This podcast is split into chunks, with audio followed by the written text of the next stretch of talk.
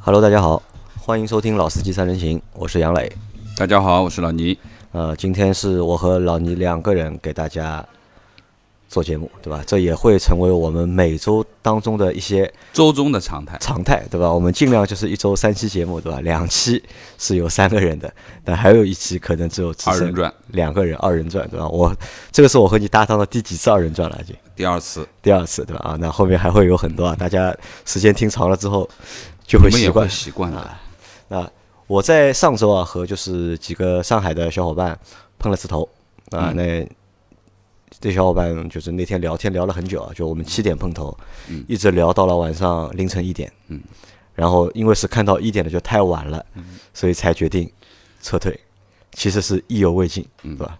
在那天的就是聊的那个过程当中，我发现了一件事情，就是嗯。我发现我们的这些听众小伙伴，好像比我们更对我们的节目上心。啊，就他们这一直在谢谢你们帮我提各种各样的建议，指出各种各样的就是不足嗯或者是缺点，然后提了很多就是改善的方式啊、建议啊。就是我觉得那天啊，就是对我的感触还蛮大的，因为那天晚上下着雨嘛，气温也非常低。但是那天离开之后，我的心是暖暖的，就是非常的就是开心。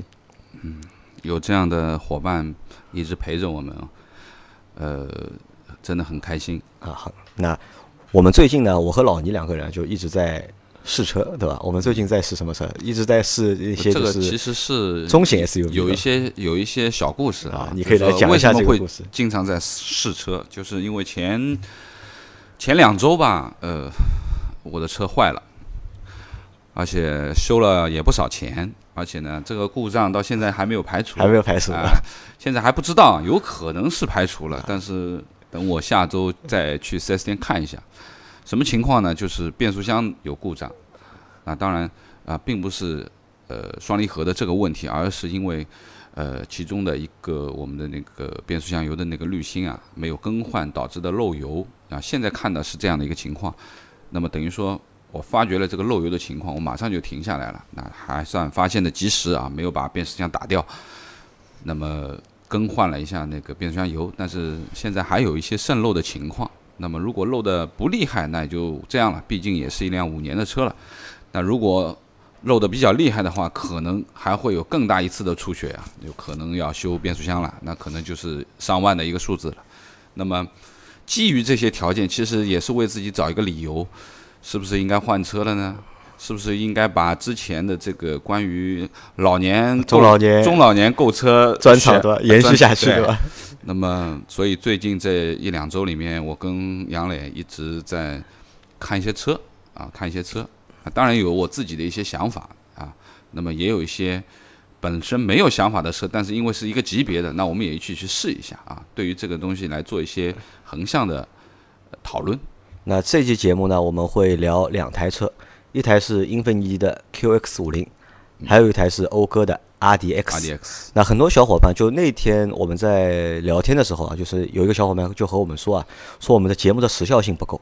嗯，我们老是去说那些就是已经上市几个星期的车，人人家的内容已经做烂大街了，我们才去做那个内容。那当然我说了嘛，因为可能其实我们内容我们也想做，对吧？可能因为人凑不齐啊，或者各种各样的原因吧，就是时效性上有点差。但是这辆车就是我们今天要说的这台讴歌的 RDX，那这是台新车，对吧？这台车是应该是在十月份十一月份上，在十一月份上的，对吧那现在是十二月头嘛，对吧？我们也是比较早的去试驾了这台车，嗯那么这台车应该算是满新，而且我看了一下，相关的报道还比较少，就是聊这台车的网上内容不是很多。太偏了。啊，可能这台车比较 比较冷啊，包括英菲尼迪的 QX 五零其实也是比较冷嘛，这两个嗯都属于就是就我来说都属于难兄难弟的，就是日半斤八本两吧，日产的就是日本的高级的品牌，对吧？也不能算，如果你要硬说它是豪华品牌的话，可以算作三线豪华或者是二线豪华。二线豪华但在我眼中，他们属于呢就是日系的高端品牌，高端品牌。就可能和雷克萨斯还不一样，雷克萨斯可能还要高他们再高他们一级。对吧？最早因为是三个嘛，就雷克萨斯、英菲尼迪、讴歌，算三个就是豪华日系豪华的日系三三剑客，三剑客嘛，对吧？其实我们看到这些年来，就是英菲尼迪也好，讴歌也好，就是至少在中国市场已经落后了雷克萨斯嗯，太多不止一条太多河马路了，对，啊。那我们就今天来和大家聊一下这两台车。那我们从哪里开始？呃，我觉得可能我们先聊聊 QX 五零吧，啊，那先谈谈这吧。我们先谈谈，就是我们对这两个品牌，我们这我们这样聊，就是我们同一辆车，就是两辆车，我们同时聊，就是我们找关键词，对吧？就是横向的去做对比，或者是嗯做横向的分析，行的？先聊聊品牌吧。就老倪对就是这两个品牌，哪个更熟悉一点？那如果说更熟悉一点的话，我可能会对 Infinity 更熟悉一点，因为之前就非常喜欢 Infinity 这个品牌。当然，那个是比较老的时候，还是以前的，呃，不是在国产的这个状态下面。那么，原来我就非常喜欢尼桑，因为我很老的一辆车就是 VG 三零的，就是尼桑的公爵王啊，那个发动机 V 六真的是非常的棒。那么，其实我对于 Infinity 这个品牌其实原来是有想法的，包括我在当当年在五年前选 Q 三的时候，其实那个时候也选考虑过 GR5 哎的对吧对考虑过 G 二五，而且我觉得 G 二五也不错，内饰各方面也是真的非常豪华。那么应该说在这两个品牌，呃，我原来对 Infinity 是一直持有好感的。那么，但是啊，就是说我们要说回但是了。自从开了你的那台 Q50 之后 Q 零 L 以后，我觉得我失望了。好像所有人对就是英菲尼迪就是反转路的这个就是节点，都是我买了那台 Q 五零之后。对，那么应该说呢，也不能说太差，对吧？但是说实话，这个车卖到这个价钱啊，那么品牌呢，当然不及 BBA，那么应该说呢，呃，国产了以后吧，可以这样想，从质感上面啊，从整个的品牌这一块，呃，都弱了一点啊。的确，市场也是拿脚投了票，对不对？也不是这辆车，其实说实话，这个品牌也销得很差。那和我们说的同等的这个雷克萨斯完全是一个天一个地的，基本上是这样子。那么，呃，说到讴歌的话，其实我原来并没有太多去考虑过讴讴歌，但你我相信大部分但你弟弟不是有但你弟弟不是有一台讴歌吗？因为自从因为当时讴歌啊，我弟弟买那台讴歌的时候是被我骂的，那我觉得这个车啊、脑子坏了哎呀对吧第一个，他没有买新款，因为他是一六年买的车，但是他当当时买的是一个一四款的一个 MDX，是老款的，而且是库存车，那花了有差不多落地要七七十几万了。那我说你花这么多的钱去买一个老款的库存的车，其实是被我骂。但是说实话，你开了以后，你就感觉变了，因为我那台车也开了蛮长的时间啊，有的时候，呃，像我弟有的候出国，他可能去半个月、一个月的时候，那这台车就扔给我了，那我就基本上每天开着它，啊，大排量自吸三点五 V 六，那真的是不一样的啊，特别是整个的这个车啊，这么大的一台车，四米九几的这样的一台车，你行驶起来的感觉啊，你看着是很大，但是你开起来的时候，哎，觉得还是很灵活的。那么从那个以后吧，应该说应该是从我弟弟这一这辆车开始，我逐步逐步在看一些讴歌的产品，包括后面它出了 CDX 国产的，包括 TLXL 啊，当然最新上的就是那台 RDX 了。那么其实呃，对于讴歌的这个印象，当然谁都知道啊，随便去翻一翻都会知道讴歌在美国是卖得很好啊，就是美国的消费者其实是蛮认讴歌这个品牌的。那么在中国呢，实在是就像我们前面在讨论的时候，这个品牌实在是无感，或者说是大长安啊，你开出去以后大长安可能会被小五菱的面包车主，你开个国产车，你牛什么？英菲尼迪是大奇瑞，对吧？讴歌是大这长大长那应该说这个就是对于这两个品牌的我的印象吧。那我和老倪的印象差不多，就是我对英菲尼迪可能和老倪情况是一样的，但我买过一台英菲尼迪的 Q 五零。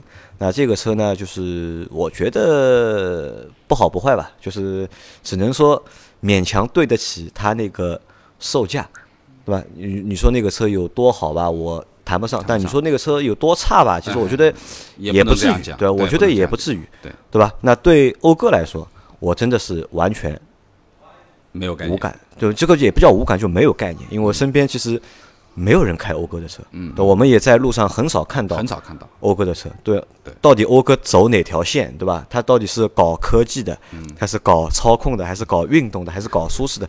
其实没有概念，嗯，一点都不知道。直到这次和老倪去试驾了这台车之后，才对这台车有所了解。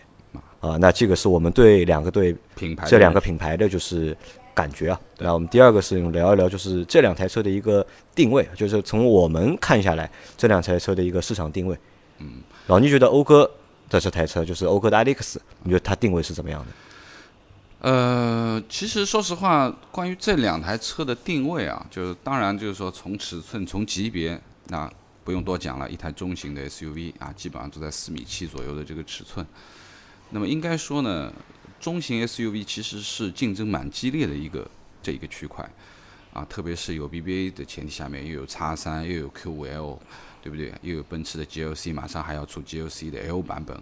其实这个地方绝对是一片红海，已经是斗得一塌糊涂了。那么怎么会有这样两台车啊？而且呢，呃，又是小众的一个品牌。那我觉得。呃，作为二线豪华品牌吧，那雷克萨斯它现在自己也不愁卖，说实话也不会像他们那么危机。那我觉得可能和这台车还有一个就是沃尔沃的叉 C 六零，叉 C 六零应该是这两三辆车应该算二线品牌里面的竞争对手。你不要把它放到 BBA 去竞争了，他们肯定是竞争不过的。可能这三台车可能还能还能比较一下这个销量部分的东西。那么，呃，对于这两台车，其实我。我的感觉是，这两台车是外卖给完全不同的两种人的，就它是两个就是定位，对吧？就是 QX 五零的购买者和使用者和 RDX 的购买者和使用者，我相信他们是完全不同的两类人，因为这两台车其实都是应该这样讲，其实其中有一台是蛮偏的，蛮偏门的啊，你不能说，我觉得是可能 RDX 更偏门一点，就是说你不能说 QX 五零比较偏门。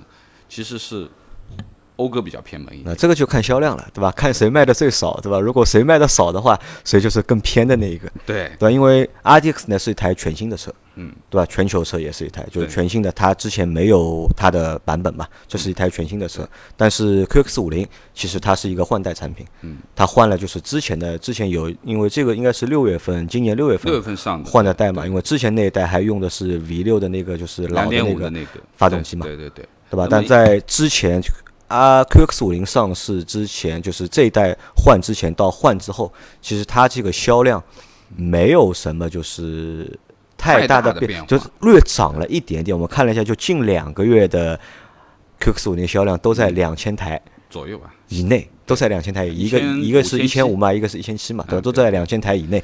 但它一到十月份累计的销量也就七千台，七千台出头一点，但。R D X 呢？因为我们现在还不知道销量？肯定很差的。这个这个就看了，就是这就看两两台车谁的销量更低嘛，对吧？如果 R D X 如果是它一个月只如果只能卖一千台的话，那就说明 R D X 是更偏的那一台，对吧？那这个是一个方向啊。那我来说一下，就是我觉得就是 Q X 五零它的一个定位啊，其实还算一个就是正常的家用，或者是还是以家用为主导的。没错，就我们从它的就是。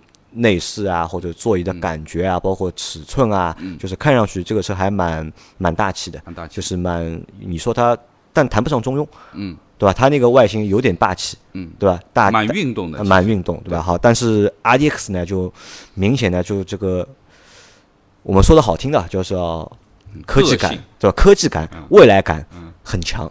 如果说的就是不好听的话，就是可能让很多人是。不能接受，看不懂的。就那天我们去试驾的时候，不止我们两个人，三个嘛，我们还有我们的冰冰嘛。因为冰冰一直想买一台路虎的万左右的路虎的新迈嘛，对吧？我们在，但我们一直 想就是不让他去买新迈，就是我们在推荐他同就是同价位车型级别的，但不在不一定在同价位嘛，同车型级别的上面让他去看别的嘛。中型豪华 SUV，但这台车他坐上去之后，他就觉得哎，好好不舒服啊，对吧？好好奇怪，对吧？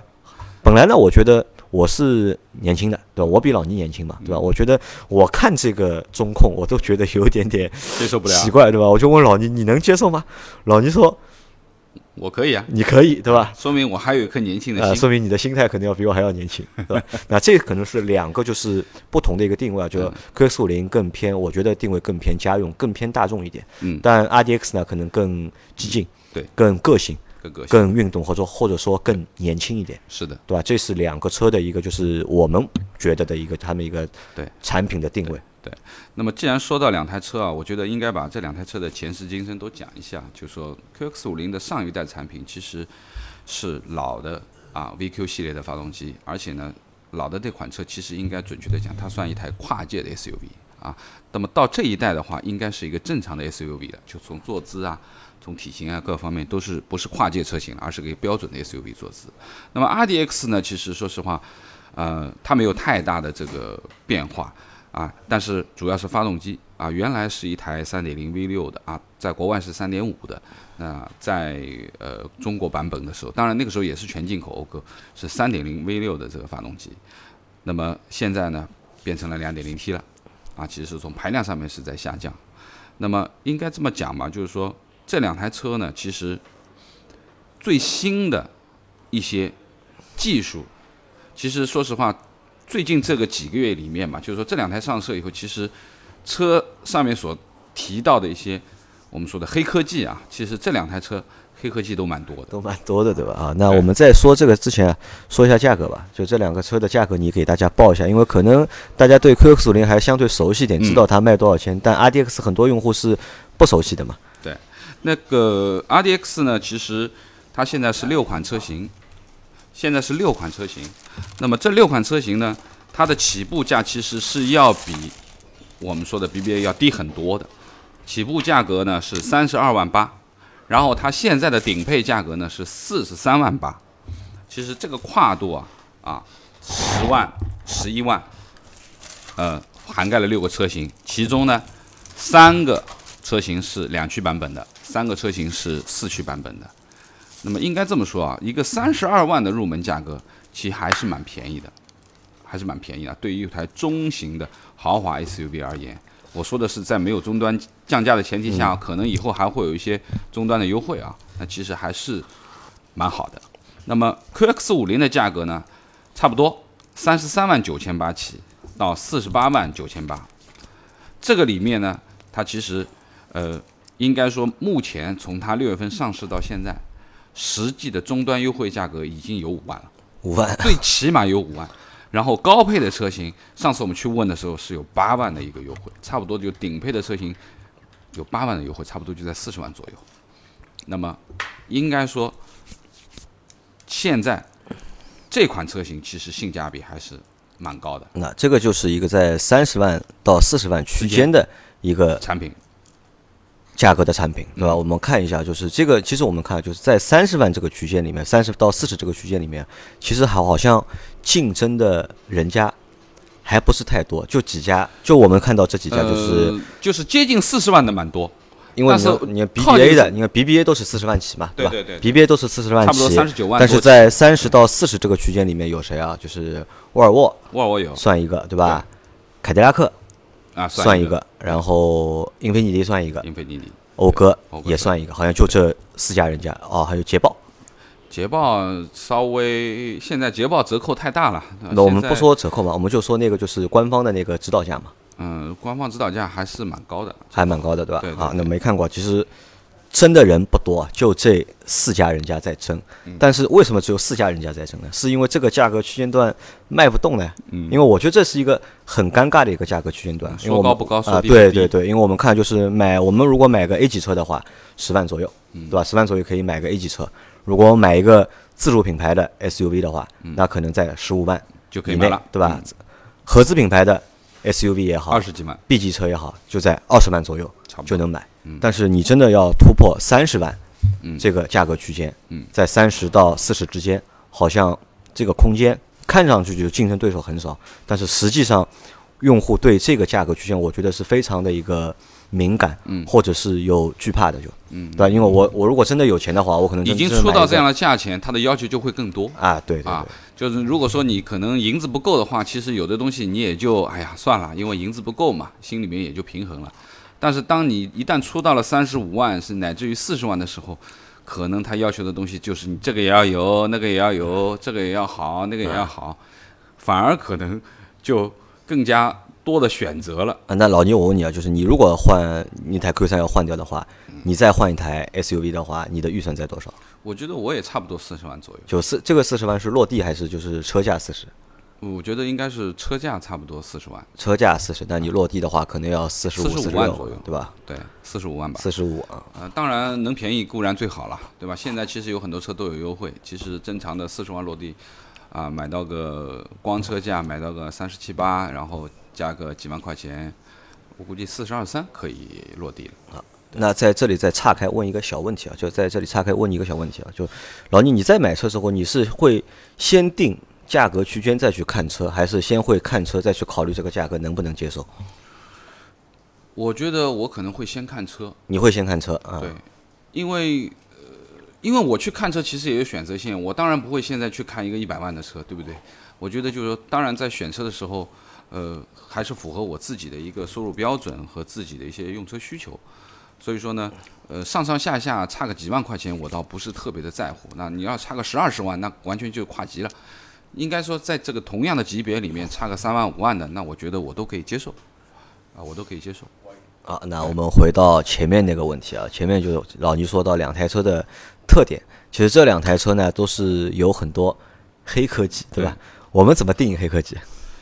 啊、第一个就是没人用过的，没人用过的啊，啊，最新听到的名词儿，对不对？或者说的的确确啊，有很多技术的东西可以讲的，这些技术还不是普通人随便都能听明白的。就讲不清楚的那些技术，对吧？就讲不清楚那些技术，我们把它定义为黑科技，对吧？当然，这个是我们自己就是定义的一个方式，是开玩笑，因为其实我们知道日本车上面一直有各种各样的就是黑科技，好像黑科技的特别多的是本田，对吧？本田有各种各样的黑科技对吧？？那这在这两台车上，QX 五零上面，它这次用了哪些黑科技？嗯、q x 五零呢，作为一款现在呃怎么讲呢？就前面杨磊说的，相对来说还是比较家用的啊。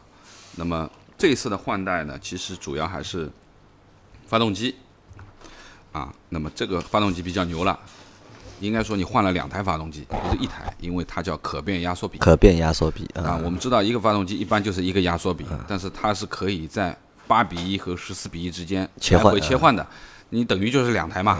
那么还有一个我们叫双循环，什么意思呢？就是它既可以使用奥拓循环的，也会有阿特金森循环的。那么好处就是奥拓循环的更有力，阿特金森的更经济。那么这就是说可变压缩比的双循环。还有就是混合喷射，那这个其实不能算黑科技啊。现在很多啊车都是都有混合喷射，那当然它也算发动机技术吧。那么那这技术就是我们不解释啊，也解释不清楚，对对吧？好处是什么？最简单的好处就是，呃，它可以根据你的路况啊，使用不同的压缩比，它的燃油经济性会更好。就燃油经济性会更更省油，对吧？更省油。就是说，如果说你在一个巡航状态、一个高速的通畅的状态，它可能就是一个阿特金森循环的十四比一，那肯定它的燃油经济性就下来了。但是如果说你需要提速的时候，它可能就是一个一个奥拓循环，它一个八比一，就是相对扭力啊各方面会更大啊。那么这个就是它的一个发动机的一个黑科技。那么另外呢，就是呃我上次你当时买车的时候，我跟你说的，你为什么不去买一个啊线线控转控转向对吧啊，这个线控转向现在已经是二点零版本了，比原来你那个还是一点零版本。那么这个线控转向呢，其实我们这次开去试驾的时候也体验到了，啊，这个其实有个故事，就是我们那天去试驾的时候，我上车，我拿到这台车，我就觉得不要像杨磊原来那台车啊，方向盘重的要死啊，会不会这样？结果完全是一个天一个地，这个方向盘虚的要死，就是轻的不行。那么当时呢还没有去在意这个东西，等下了车才知道，哦，原来这台是顶配的带线控转向的。那么应该这么说呢，这个线控转向你用起来还真的需要适应一下，可能它在正常行驶的时候它的阻尼会加大，但是在低速啊刚刚起步的时候，完全是虚无缥缈的，甚至于说这没有路感，就缺乏和路面的沟通，就像就像方向盘和你的轮子完全是割裂的，你一点都不会得到没有路况，没有啊没有有路感的。其实我不太喜欢就是线控转向。嗯、那么换个比方讲起来，可能女孩子开啊，觉得喜欢轻的人就很适应啊，对吧？他有的人就说我就要方向盘轻一点，不要那么重，啊，很多女孩子开宝马的以前呢都是方向盘觉得太重啊，根本就抡不了嘛，对不对？那么这个我觉得也是一个线控转向，也是它一个一个大的亮点。还有吧？那么应该说这两个就从黑科技上面上，我觉得已经蛮多的了啊。这台车应该是这一块，就是说，呃，QX 五零在发动机这一块黑科技基本上是这样子的。那么另外就要说一下这个 RDX 的黑科技了。其实，呃，2.0T 的发动机不用多说了，其实本田的 2.0T 其实其他的车型也在用，可能在调教上面有一些变化而已。那最主要的是它的这台十 AT 啊，应该说呢，目前十 AT 是在目前市面上销售的车型里面最高、呃，档位最多，档位最多了，对不对？这个十 AT 和啊，它是行星齿轮的这个十 AT，那么这是它的一个黑科技。那么另外一个呢，就是它的第四代的这个呃 SHAWD 的这个四驱系统，就是 Super Handling 的这个全时四驱系统啊，对超选四驱啊，超级超级控制的这个四驱。那么这台四驱系统呢，其实我自己在开我弟弟那台 Acura 的时候，那台 MDS，其实我是有感觉的。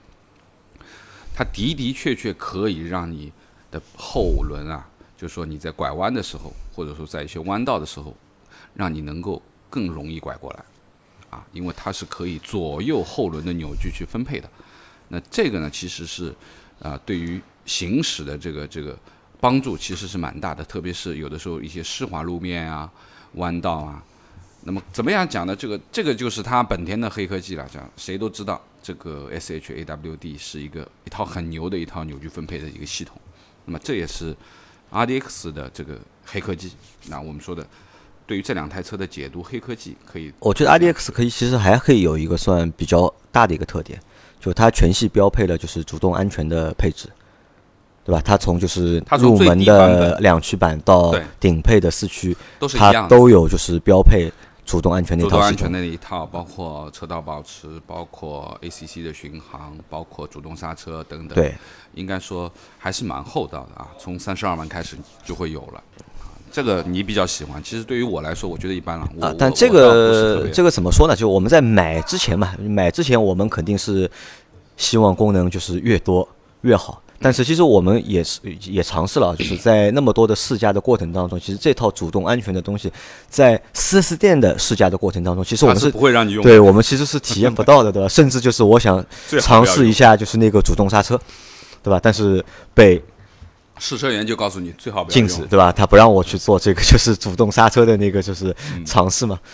那这个可能还是要等到有一个就是长途的试驾的过程当中，才能去体验这些主动的安全的配置到底好不好用，或者是适不适合我们用。对，那么说完了这个发动机、变速箱这些黑科技啊，那么主要是再说说坐在里面的感觉吧。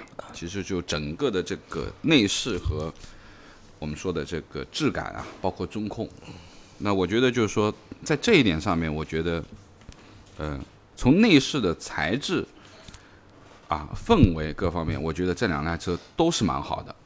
啊，当然，在整个软性材质，特别是真皮的使用呢，可能 QX 五零比 RDX 更多。啊，基本上它的这个右侧的左右的这个门板的上沿啊，都是已经使用使用到了这个皮的材质了。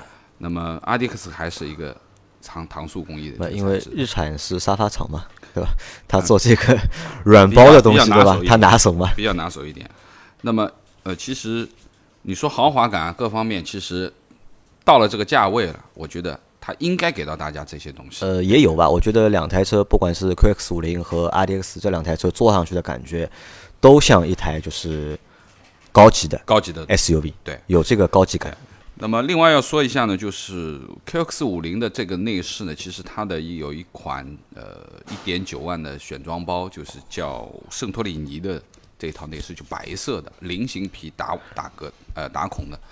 那么这套其实是沃德十佳内饰获得的啊，那么的确很漂亮，但是我应该不会选了，因为白颜色的实在打理起来太困难了，太困难了啊，真的太困难了。但是啊，就是这台车的内饰，我们如果说到内饰的话，前面我们看到的就是门板也好啊，就座椅也好，其实都是 OK 的。嗯。但这两台车都有一个共同的败笔，或者是共同的一个缺点，就他们的就是那套中控都有问题。都有问题。奎克索林中控呢，就是它沿用了就是和你的 Q 五零上 Q 五零上一样的，就是我们很难想象一台就是二十万的车和一台四十万的车，他们的中控是是一套差不多的，对对吧？这个就是其实细微的变化啊，档次感就一下子就掉了很多。包括就是因为我觉得 Q 五零的那套就是双屏啊，因为双屏的那套那套配置啊，其实蛮失败的。因为当时就是在 Q 五零换代的时候。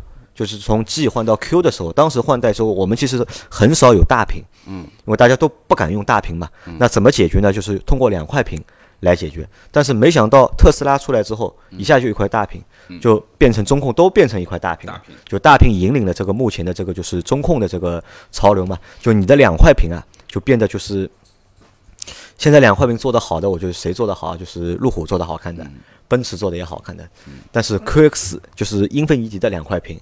就很差，我觉得就看上去很廉价，嗯，也就是没有这种就是科技感，就是蛮拖累的，我觉得。呃，对于这两块屏啊，就是说 QX 五零，其实我看了一下，它的分辨率还是不行，就就是像几年前的产品了，分辨率比较差一点。因为那天我们在试驾的时候，我正好是坐在后排嘛，我先坐在后排，当我看到车发动起来之后，那个中控那个屏的英菲尼迪那个 logo 跳出来之后。你又找到了你原来的啊，对的，就是这个车给我的感觉一下子又回到了就是坐在 Q 五零 Q 零上的感觉，对，就一下子就没有了一个就是之前的就觉得这个车做的还蛮高级的这种感觉，一下就回又回到了五年前的那个感觉。你想我那台车是一二年年底买的，嗯，对吧？现在已经是一八年年底了，嗯，过了那么多年了，还在用那套东西，那我觉得这个是而且这台东这套东西的反应也足够慢，就是说它的。呃，应该说响应各方面其实还是比较差的，啊，不管是分辨率还是响应。那么我觉得这套东西是失败的啊啊，放在这个车上。然后再回到 R D X 身上，R D X 那套中控呢，过于前卫，就是过于前卫。怎么样？如果我们说 Q X 五零是土，过于土的话，一一个是五年前的，一个是五年后的。啊，对对，R D X 就是真的是五年后的一个产品啊，呃。不是这样讲了，其实我觉得就是说，呃，从屏幕啊，到它使用悬浮式的这个屏啊，那么应该说现在主流的都是这样子。当然，屏幕的清晰度各方面也不错啊，整个的 UI 界面也做得不错。那最主要的就是它比较差的就是第一个，它不是触摸屏啊。那前面说的 KS 五零，它好歹是触摸屏。那对于一台已经四十万的车，现在没有把这个配置加上去，那我觉得可能。啊，使用起来啊，它还是使用的这种触摸板。虽然说它这个说是叫精准触控啊，可以定位你的手指头的啊，但这个我觉得熟练的这个过程啊，不会太短。嗯，我觉得需要花一点时间去适应它啊，花一点时间去适应它。另外一点呢，就是它整个的这个中控的造型这一块的东西呢，按照杨磊的说法是过于前卫了一点，像个宇宙飞船一样啊，就像开飞船一样。那么，而且 RDX 是它用了一个全新的设计嘛，它是没有排档。对。它完全是按键式的，因为我不知道其他的车，就讴歌的其他车是什么情况。现在本田也是这样，我也没开过，但是第一次看到就是没有排档的车，对吧？我们最多就是怀档或者是旋钮，嗯，对吧？但是它是按钮式的一个排档。现在也蛮多的，现在林肯上次我们去试的林肯也是按键式的，它还不是放在你的右手边的，它放在中控台前面的，对不对？那么现在其实本田啊，包括这个冠道啊、URV 啊等等，现现在都是这个。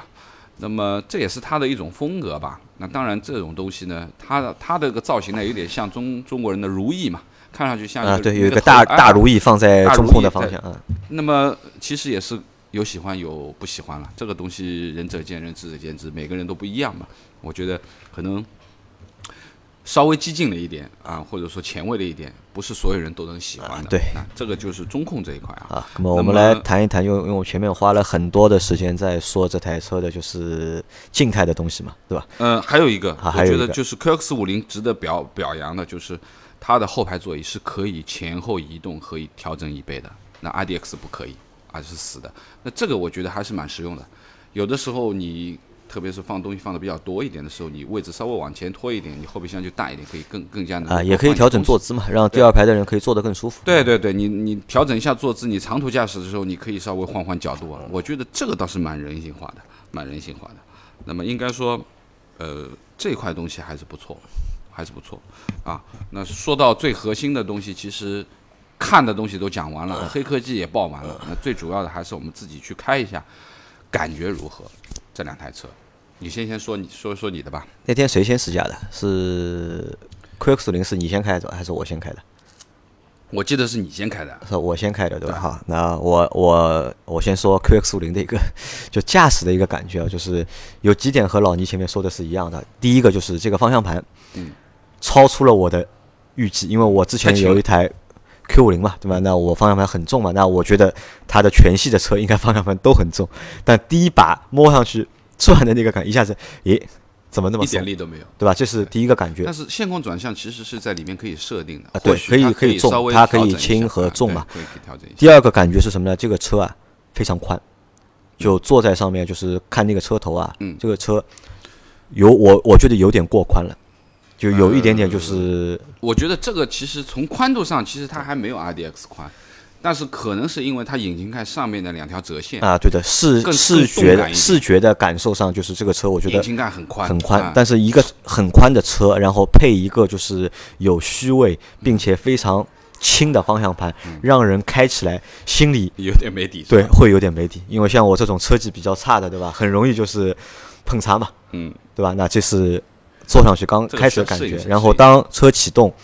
踏下油门的感觉之后啊，就是这个车就是有点奇怪的是什么？就是我觉得这个车的就是你说头段在就是头段的加速啊，好像有点弱，就是比预想当中好像要弱。嗯，从蛮多还账面数据上去看啊，两百七十二匹马力加上三百八十牛米，其实是非常。强劲的调教，很好的一个数据。那是前面我们说了这个发动机啊，没有说它的变速箱啊，对不对？最主要的是这台 QX 五零它配了一个 CVT 啊，CVT。那原则上我们原来一直在说 CVT 是蛮难去匹配大排量、大扭矩的这个发动机的，但是它现在能匹匹配上，说明啊，因为它模拟了一个八档的那个嘛。对。那么最主要的问题呢，我的感觉就是说，呃，我们两个一样的感觉就是。你踩下油门的时候，它的变速箱是有迟疑的，就是说它在转速没有上来之前，基本上你听到的就是发动机的空转。对，动力一是我觉得一是动力有迟滞，对，这是一；二呢就是加速性，就是好像还蛮蛮差的，就是这在头段嘛，因为我们也那天试驾的路其实路况一般，而且就是又下雨嘛，也不敢开的就是非常快，对对。但是这个动力的感觉还。不是很好，就是我觉得，我觉得它那个加速的感觉没有，就是我之前的那台就是 Q 五零 L，你那台是 CAT 的啊，对的，那不一样。啊，这个也是我们就是觉得很诧异的一个点，就是一台一台非常好的发动机，对吧？配了一个看上去不太匹配的变速箱，所以说我觉得就是说，呃，前面我们在讨论的问题就是。一台这么多技术的发动机，扭矩啊、输出各方面都是蛮好的账面数据，但是我认为比较失败的是配了一个 CVT 啊。其实它这辆车其实是有运动取向的。不管造型啊，包括它长的功率啊，长的运动，但我觉得真的开的话，因为方向盘又轻，对吧？动力其实，在头段上也不是很足，因为我也不知道，我们不知道它这个中段是怎么样。因为中段我觉得，中段应该问题不大。这个车上了一百码之后，我觉得应该还是有蛮多的动力可以释放出来。其实它的特点其实就是平顺嘛，就是说它的扭矩的这个输出其实相对来说是比较线性的。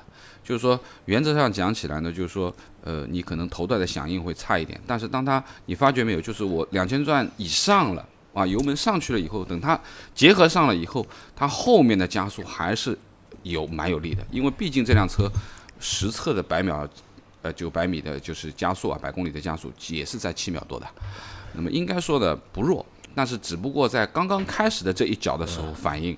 稍微差一点，可能这个变变速箱就让我们的体感上就是在速度上面好像有一点点弱，加速并不是有账面上看的那么快嘛。紧急的这个加速的这一块可能稍微弱一点。那么另外呢，就是要说一下，就是说，因为它刚刚这一脚下去比较弱，但是发动机的转速又掉得很高，其实在发动机的噪音上面其实就比较比较厉害了。但是你开起来以后，当它匀速的去驾驶的时候，它整个车厢还是蛮安静的，就是它的隔音啊还是做的做的挺好的。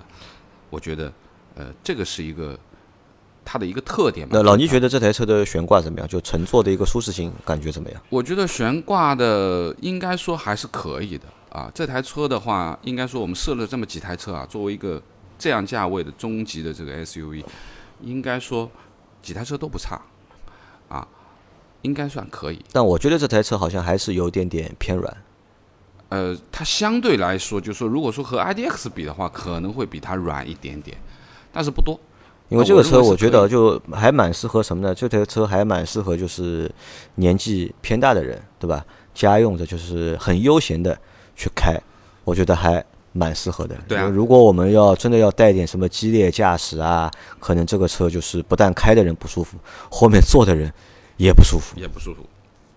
那么最主要是什么呢？其实那天冰冰在说的一句话，就是说这台车呢其实蛮好，啊，他第一天他他坐在上面就觉得，哎，这台车蛮好，除了那块屏，对，就是那个那个那个双屏的那一块东西稍微差一点。其实那台车其实我们日常的去驾驶使用的话，呃，是一台好车，应该说是符合我们日常驾驶需求的。何况它的这个呃双循环啊，它其实还是相对可以节约一些燃油的，节约一些燃油的。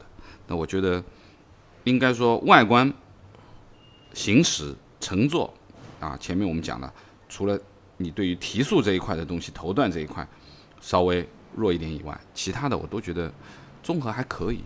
如果说这台车便宜个八万块，现在还是值得下手的。你觉得值得下手？啊、我觉得当然就是前提条件是你对于没有太多的驾驶的这种操控的需求，或者说这种提速的快感，你没有太多的要求的话，那我觉得日常家用、日常使用这台车，不管是空间啊、还有它的这个氛围啊、舒适程度啊，各方面都是符合一台中级豪华 SUV 的标准的，我觉得还是可以的。好，那我们再来聊一聊 RDX 的一个就是驾驶的一个感受。啊，那么 RDX 的感受，其实说实话，今天冰冰不在啊，应该本来应该让他对，因，为其实这个是也是我第一次啊，就是第一次去试驾，就是有一个小伙伴去试驾，可以就是让旁边陪着试驾的那个四 S 店的销售尖叫的车，对吧？就一一脚油门下去之后，就是那天陪我们试驾是个小姐姐嘛，对吧？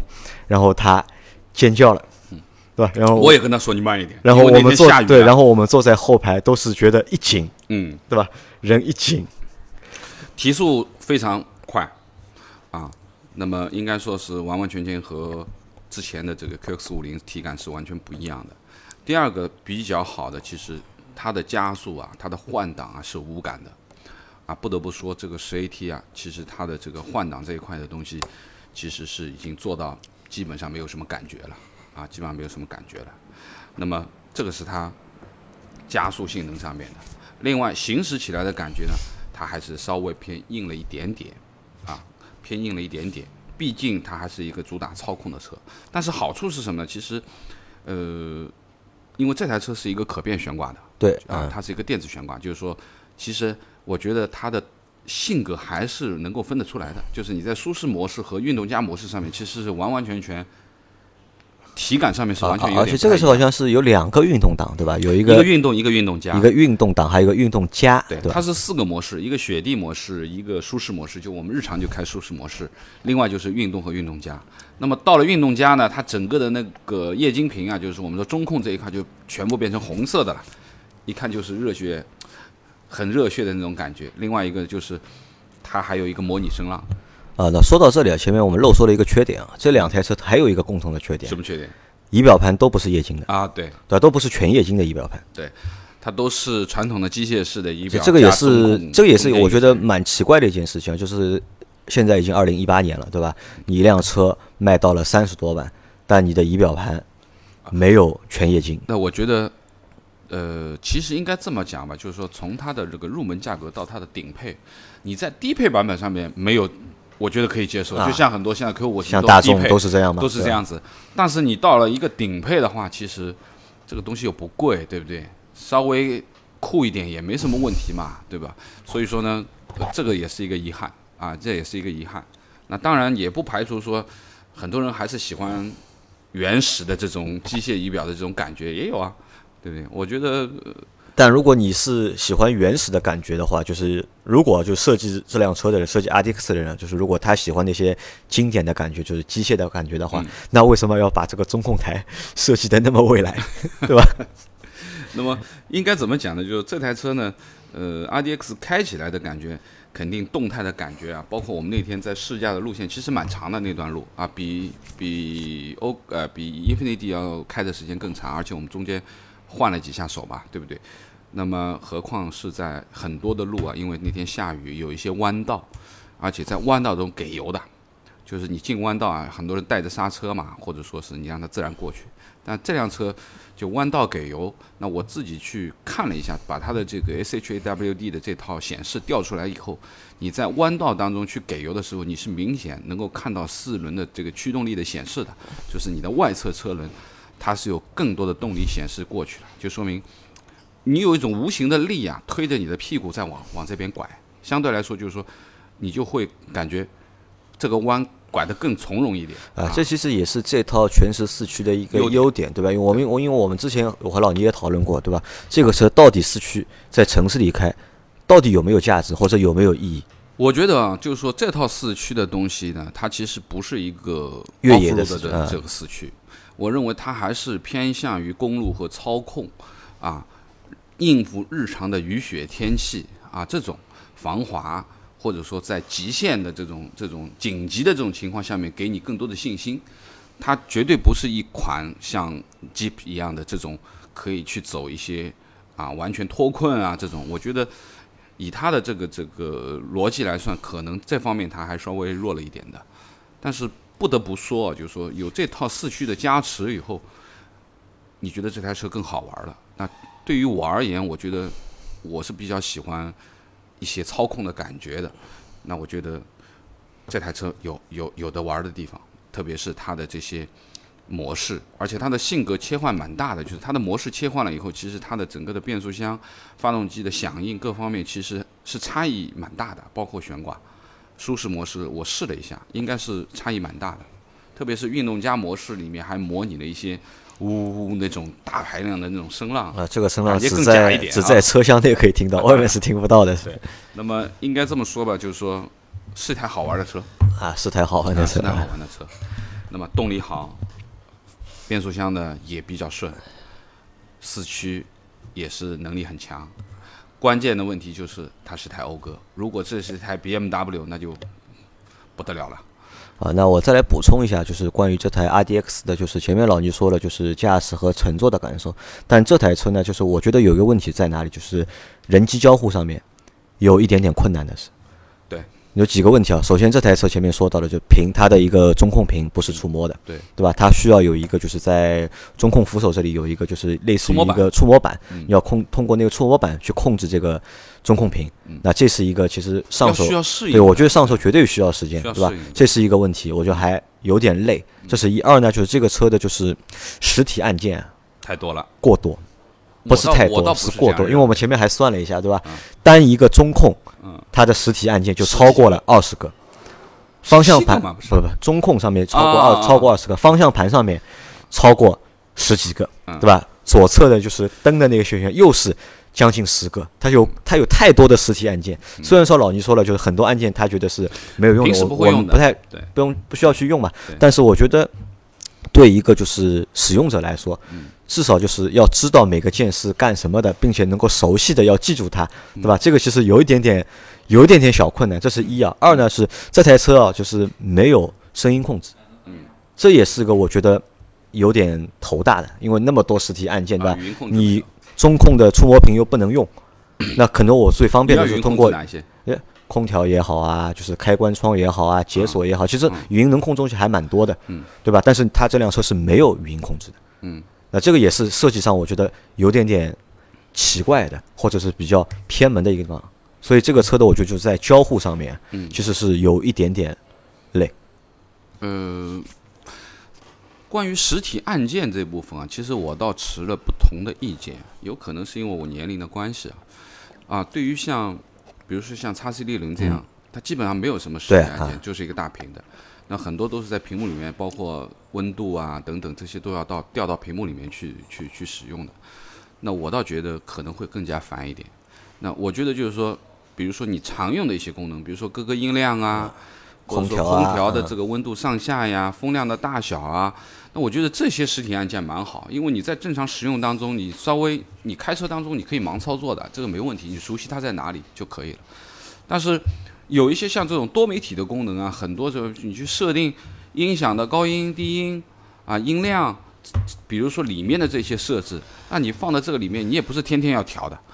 不可能，因为你一般设置好了以后，基本就不动了。包括我们说的这个车辆的一些呃安全的辅助的设备，包括主动驾驶安全，在它的这个驾驶舱左侧的啊门门左侧这边，其实很多东西除了一个 hold 的功能你要用以外，还有一个 P 档，对吧？啊，就是手刹和这两个是你正常要用的，其他的功能你根本就不需要用的，因为它一直是保持在常开状态。这个这个按键其实是没什么用的，你不可能把它关掉的，平时对不对？那么方向盘上面的多功能键，其实就是它的这个很多很多东西了。因为我觉得这台车功能也蛮多，包括 HUD，而且它那套 HUD 是呃全内啊全内容显示，就是它可以把所有的包括你 App 上面的东西都可以投射到这个上面，这个是蛮牛的，啊不是只是显示时速。这个我觉得要比奥迪的那个虚拟座舱更好更高级一点。对，因为虚拟座舱你还得头低下来看，这个是完完全全是投在你挡风玻璃前面，你可以说。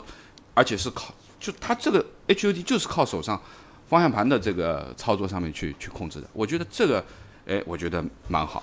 这可能是我跟你持的不同意见。因为我想说的是什么呢？现在已经过了就是按键越多越高级的这个年代了，对吧？这个是一嘛，对吧？二就是如果你即使要按键那么多的话，我觉得应该加一个就是语音控制的功能，就方便操作嘛，嗯对吧？语音控制的界面可能它是不如 QX 五零的。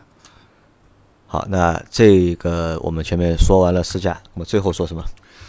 嗯，最终还是你会不会下手嘛？啊，定一个基调吧，就是反正就是我们在节目开头时候说了嘛，这两台车是完全是两个取向嘛，对吧？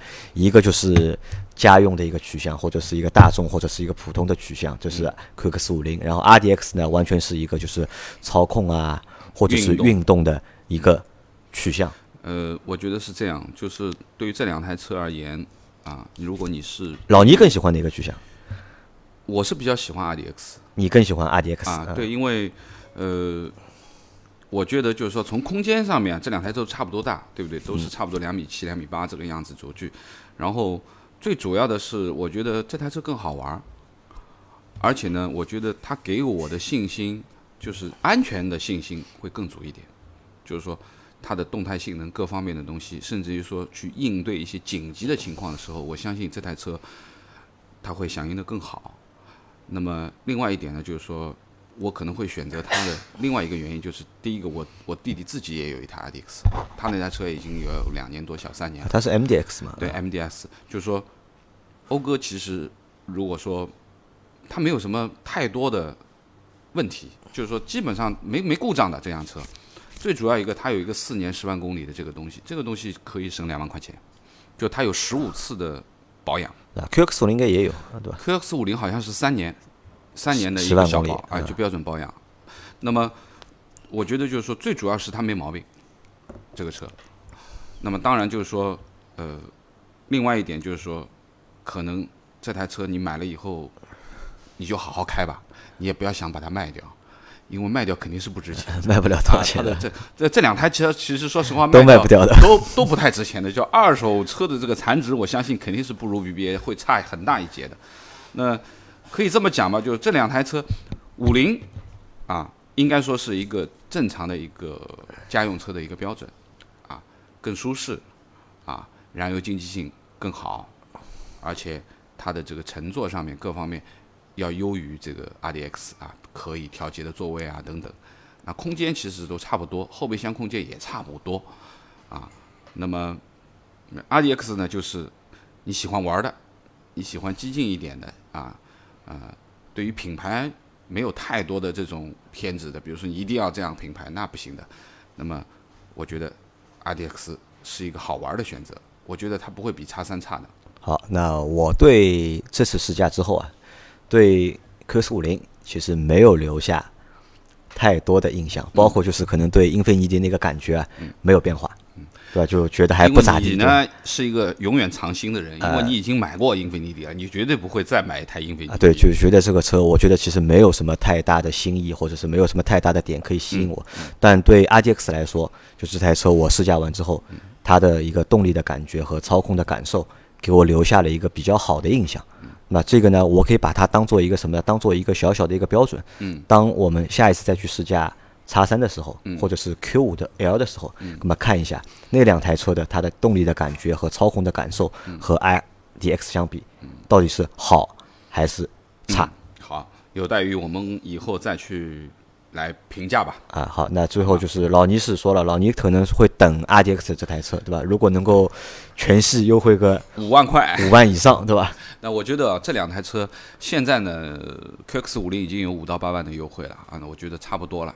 我估计再养往下下难度也蛮大的。哦，我觉得我觉得还能下，还能下 我觉得还能下下到十万，啊，因为毕竟是一台国产车嘛，因为它只要产量在卖不掉，它肯定有压力要去那个降价嘛。那么但 RDX 有点累啊。RDX 呢，我觉得就是第一个这个牌子太小众了啊，它一定不会有什么太的销太大的销量的。那么会有两种情况发生啊，一种情况就是没有什么太大的销量，反正我也不着急，我也就顶在那里不卖，我也就不打折，对吧？或者说打的很少的折扣，这是一种可能性。另外一种可能性就是我顶不住了，我必须打折。那我觉得我希望是第二种。那么像这个车呢，因为现在的起步价格三十二万多到四十三万多，那么我认为如果你要选 RDX，、等它你一定要打八折你一定要选它的四驱版本，否则就失去了一个黑科技了，对不对？那么所以说呢，它的三十八万八的那款其实是它四驱的入门版本，当然标准配置也有啊，可能就少了一些很豪华的音响啊，或者 HUD 好少了这些东西，那应该说也是可选的。那么这台车我觉得。我入手的标准的话是起码要便宜五万，起码五万，或者说是打五万嘛，就是打个八八折，对吧？啊差不多吧。我觉得这个。我觉得这个车随便怎么样要打个八折，如果不打八折的话，那如果说这个车啊四十三万多打个八折啊，便宜个八万六，或者说便宜个八万块，到了个三十五万左右，那这个车性价比太高了。性价比太啊，高。太高了！这个车是可以秒秒其他三十几万这个车，那绝对，因为你毕竟是一台顶配，你想有的东西都有了，音响够豪华，十六个喇叭的，对不对？然后抬头显示等等等等，啊，应该说配置都已经武装到牙齿了。好，那我们这期的节目就先到这里。希望小伙伴们有些什么新的想法，可以在群里面跟我们沟通，或者给我们留言啊。那么，呃，希望大家能够多多参与我们的节目啊，给一些意见，或者说你们想了解什么，也跟我们好好的交流，好吗？好，那感谢大家的收听，拜拜。谢谢。